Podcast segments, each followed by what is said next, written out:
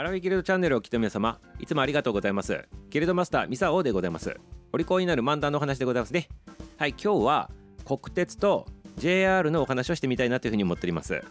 はい皆様あの知っとるでございますね。大体ねあのアラフィフアラフォ中高年さんの皆様はこの番組聞いとるでございますからこの国鉄っていうとねあああの国鉄ねってわかるかもしれないでございますけどもしかしたら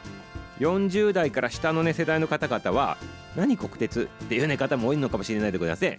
これねある記事に載っとったんでございますけどあるフリーライターさんのお話でございましてその方がね20代の、ね、方とねメールのメッセージのやり取りしとったそうでございますね。その時にねあまだ20代だから国鉄知らない世代だねってなんか送ったらね帰ってきたのメールがね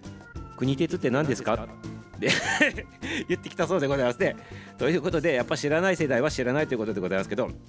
まあ、アラフィフ・アラフォー昭和世代さんのね、まあ、ミサオを含めてあの国鉄というとちょうどミサオが中学校ぐらいの時でございましたっけ？その時にあの変わったということでございますね。じゃあ何が違うのかっていうのをちょっとね復習があったらね今日見ていきたいなと思っております。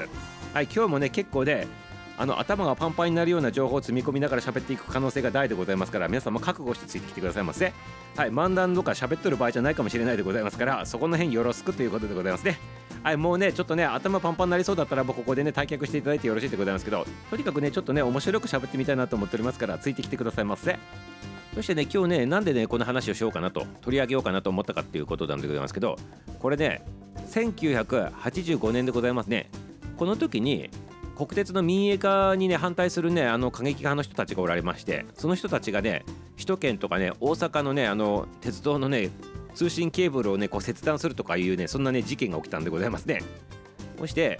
3000本以上の列車がね運休してね600万人の、ね、人たちに影響を与えたというねこれね国鉄同時多発ゲリラ事件っていうのがね起こった日なんでございます今日ね。ということでまあこの話をねあのするわけでなくてこれがあったよっていうのがね昔の今日でございましてまあこれにまつわって今日はそちらのゲリラの事件の話じゃなくて国鉄と民営化って一体どんな関係なのかと、ね、私たちは今 JR、JR って言っておりますけどこれが要するに民営化された後の形でございましてね、それを使ってるわけでございますけどその前の前身である国鉄ってね何なのか。そしてねどういう感じでねあの JR に関わってきて変わってきたのかと、ね、そしてその中身は何なのかっていうのをねちょっとね探っていきたいなというふうに思っております。今日はねかなりね知らんようでねあそういうことだったのかっていうね話になると思うでございますね。はいどうぞどうぞ。お聞きくださいませ。はいそれでございますけどまずね簡単にねざっくり概要でございますよ。ざっくり最初にお話しするというとこれ民営化って何なのかって言ったら昔ねあの日本の鉄道っていうのはね国が管轄しとったんでございますね。それで国が運営する鉄道ということで国営鉄道ということでございまして国鉄でございますね。はい。そしてちなみにあのこの鉄道が誕生したのが明治5年でございますね。明治5年からこう立ち上がって、まあ、国鉄と国営道っていうところで国鉄って言われとったわけでございます。そして時代がちょっとバヨッと進んできてくださいませ。進んでございますよ。戦争があったでございますね。大東亜戦争とかね太平洋戦争って言われてるあの戦争でございます。あれにねあの日本が負けたでございますね。そしたら GHQ さんが入ってこられたと。でそこまでは皆さんご存知だと思うんでございますね。でこの GHQ さんが民主化を進めとった関係でねこの国営のあの鉄道をちょっとやめたやめてくださいませみたいな感じになったんでございますね。そしてどうなったかって言ったら労働組合をねこう作らせたわけでございますね。そうすることによってこの労働組合が取り入れられたことによってね国からね分離して公共事業体というふうにねあの作り変えたわけでございますね。そしてこれによって名称が変わるんでございますね。直接国が運営するっていうことではなくて公共事業体がやるというね体になっとるわけでございます。ということで日本の国が直接運営するわけじゃないけど日本の国が有しとるよということで日本国有鉄道っていうね形になったわけでございますね。前は国営鉄道だったんでございますけど今回は国有鉄道になったということでございますね。まあ特殊法人なんでございますね。そしてこれがね国営っていう名称からね国有っていうふうに変わったということで国鉄っていうのが国有鉄道これの略で国鉄って今度言われるようになったということでございますね。ということでねこれね今何言ってきたかって言ったら国鉄国鉄っていうのは2段階のね名前があったということでございますね。国が運営する方の国営鉄道の方の国鉄さん。そして次廃線後に国有鉄道ということでそれも縮めて国鉄と言われてるわけでございますね。まあそれが国鉄のね名前の言われでございます。そしてずっとね、まあ、時代がねこう進んでいくわけでございますけどあのご存知のようにこのね日本国有鉄道要するに国鉄が分割民営化されたということで JR グループが発足したという形になってるわけでございますね。はい。ここまでよろしいでございますか？ここまでさらさらっときたんでございよろしいでございましょうかね？はい。国のものからあの民間の方に降ろされてくるまでのこう道のりでございましたね。はい。でこっからがまたねちょっとねややこしい話でございまして次のねステージに入っていかさせていただくよ。ついてきてくださいますね。ついてきてくださいますよ。じゃあ次ねあの民営化になってどうなったのかっていう話なんでございますけどこれね国鉄が持っとった事業を分割するということでございまして鉄道とかに関しては地方そのね地域があるでございますねそれにね分割しとるわけでございます。そしてねあのそこを列車発車してくださいませっていう形になって12345個でございますね。JR の6つのエリアに分けてそこのあの民間の企業にこう鉄道事業やってくださいませって言った感じでございますね。なので皆様結構勘違いしとる方多いかもしれないでございますけど JR グループってあるとこれパーって言うと JR 北海道 JR 西日本 JR 東日本 JR 東海 JR 四国 JR 九州この6つあるんでございますけどこれ全てこれはねあの資本関係というのがなくてね持ち株会社があるわけでもないということで別の会社なんでございます。ということで JR グループって言っとるけど違う会社がそれぞれ運営してるということなんでございますね。ここ結構皆さんねあのなんかよくわからんところかもしれないでございますけどそう別の会社がそれぞれ JR っていう風な名前つけてやっとるだけの話でございますね。ほんでもともとあの国鉄が雇った事業がまあ何個かあるんでございますけど今言った6つに分類されたやつというのは列車を走らせる方のやつでございますね。要するに旅客鉄道事業ってやつでございます。これが6つに分散されてるんでございますけど、まあ、この鉄道の事業っていうのは、まあ、いろんなものが関わるでございますね荷物の運ぶ貨物の部門であったりあと新幹線走らせるあの部門であったりとかさあと研究しないといけなかったり通信する部門とかまあいろいろあるんでございますね。あと情報処理するとかね。でそういったあの事業もこの民営化によってまた割り振られとるわけでございますね。その貨物事業の荷物運ぶやつだけ長距離事業のそれそっちの方だけはそのままねあの国があの所有するみたいな形の手を取って今に続いてるということで JR 貨物っていうのも実はあるんでございますね。これは JR 西日本とかそんな感じじゃなくてあの要するに国関係のねところがやっとるみたいなねそんなイメージで、ね、捉えてもらったら分かりやすいのかなと思っております。はいということでパパパパパって言ったんでございますけどいかがでございますか？ここまでよろしいでございますか？若干ねあのミサオのね解釈が入って取れてくださいちょっとちょっと細かいとこ違うかもしれないでございます。けどざっくり言うとこんな感じだということでございますね。だから JR の各社さん見た時に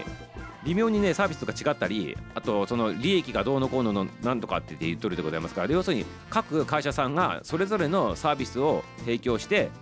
あの利益を出しとるという形になるわけでございます。ほんでよく言われとるのがこの6つの中で JR 北海道さんと JR 四国さんが他の4個のね JR グループさんのあの会社さんと比べるとね若干ちょっとねあの売り上げがね伸びずにちょっと悩んどるみたいなねそんなこともよく聞くわけでございますね。ほんでね新幹線とかもあるでございましょう新幹線。あれもやはり新幹線があることによって一時期低迷しとった鉄道の利用客とかを呼び起こしたというねそんなね歴史もあるわけでございます。これ国鉄時代にあの一時期ねものすごいね国鉄が利益出しとったんでございますよ。1960年代から1970年代前ぐらいまではものすごい利益出しとったそうでございまして赤字じゃなかったんでございます。でもやっぱりあの社会情勢変わってね車が普及してきたりとか飛行機がね飛ぶようになってきたせいで鉄道を利用する人たちが少なくなってきたということでねそれでねだんだんとだんだんと赤字に転換していくわけでございますよ。ほんでそこで一回盛り上げとるんでございます。国鉄さんがね一回ね売り上げをねその時は何かって言ったら新幹線でございますね。東海道新幹線があの子導入されてそこで、ね、あの一時期わーっとねまたお客さん戻ってきたということなんでございますね。だけどまあ、国鉄さんでございますからそこで働いてる人たちって年功序列でね給料上がっていくわけでございますししかもね、まあ、新幹線導入されたとしてもまあまあ一時期的なものみたいな形になってしまってね売り上げが伸びずってことでどんどんどんどん累積赤字が溜まっていって最終的に分割民営化というね道をたどっていくわけでございますね。そしてねこれね、まあ、細かいことねちょっとね時間の関係で割愛させていただくけど最終的にこの民営化がね正解だったかどうかっていうのもね誰もわからん話なんでございますね。でこれね民営化されてあの再スタート切っとるようなね簡単な話じゃなくて実は国鉄時代に作った赤字さんっていうのが莫大なね何何十兆円とかそういうレベルでございましてまあ他の国のね国家予算を超えるようなね予算のね赤字があるわけでございます。ほんでじゃあそれをね民営化したからにシャラになったかって言ったらそういうことじゃなくてね。結局さっき言った6つとかのグループあるでございましょう。JR のね。そこのところに何兆円かずつあのこう負担していただくっていうね形になったりとか。あとねまだそれではね補えね補えないねあの負債があるんでございますよ。国鉄自体に作ったね。そのじゃあね残りの負債はどうしとるのかって言ったらこれ皆様びっくりするかもしれないでございますけど誰が負担するのかって言ったらこれ国民が負担しとるわけでございましてこれ知らんところで徴収されとるみたいな形でございましてどこの税金のに乗っかって取られ取られとるのかよくわからんなんでございます。例えばこれ例に挙げるとあの昔遡ると日露戦争っていう戦争があったんでございますね。明治時代に。その時に戦争する資金を日本はあの外国産からねお金借り取るわけでございます。でその借りたお金をまあ戦争にね見事買ったからよかったんでございますけどお金返さないといけないでございますよね。その返すお金が82年ね分割払いでございます。82年の分割払いでございますよ。はいで結局この日露戦争の時に外国産から借りた借金を返済し終わったのが1986年でございまして民営化された次の年にやっと完済しとるということでございまして長い長いこのね負債に関してはこんなね80年かかったりとかして返しとるわけでございます。でこの時に実はどこのところから返されとったかって言ったら関税収入の方からね回されとったということでございましてこれも要するにね国民が払ったりとかね外国企業がねこうなんかやる時の手数料として捉えとったりとか、ね、そういったところから捉えとったということでございましてでこれと同じような形で実は国鉄時代に培った累積したこの赤字の返済はまあ私たち国民が税金という名のもとでどっかから徴収されとるということなんでございます。でこれがね今現在でいうとあと何年間ね残っとるのかということなんでございますけどもともと60年分割でね1998年からっていう形で決まっとった決まっとるそうなんでございますけどということで今あそこそこから時代が過ぎております。何年か経っておりますから残りね計算すると35年強ぐらいでございますね。だから残り35年ぐらいかけて国鉄時代に作った大きな借金を私たち国民がどっかからの税金から徴収されとるというねそんなね形なんでございますね。はいということでして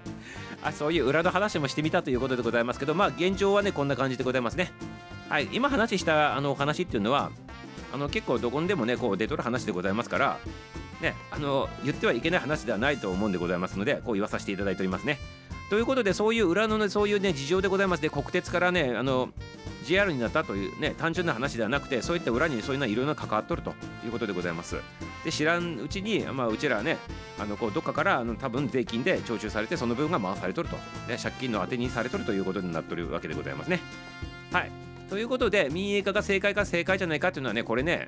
あのいろんなねあの意見があるでございます。はい。それは分からんでございますね。誰が責任取るのかどうなのかっていうのはそれもねなんか曖昧になっておりますけどあのまあそれはいいとしてこれからねどうするのかって言ったら過去にとらわれずね現状を分析するんでございますねそして適切な判断を行っていくということが大事なのかなというふうに思っておりますね。これは別にねあの JR の話しとる、ね、だけじゃなくてビジネス全般の話でもねあと私たちが何か何かしようと思った時にねやっぱね現状を分析して適切な判断するというねそういう教訓にもなるんじゃないかなというふうに思っておりますね。はいということでいかがでございましたか？難しい話を難しくしてしまったような考えでございますけどね。はいあのぜひぜひね噛み砕いてねあの聞いてくださいませ。はいあの改めて言っとくでございますよ。これねあのミサオがパパパパって言っておりますから自分の解釈を交えながら喋っとるから一部ね違っとること言っとったらねあのすいませんよってことでねあの最初から謝っとくでございますのではいその手で聞いていただければよろしいかなと思っております。まあ一応ねお利口になる漫談でございます。漫談なんでございますのではい漫談だと思って聞いてみてくださいませね。はい。ということで、えー、よろしいでございますか？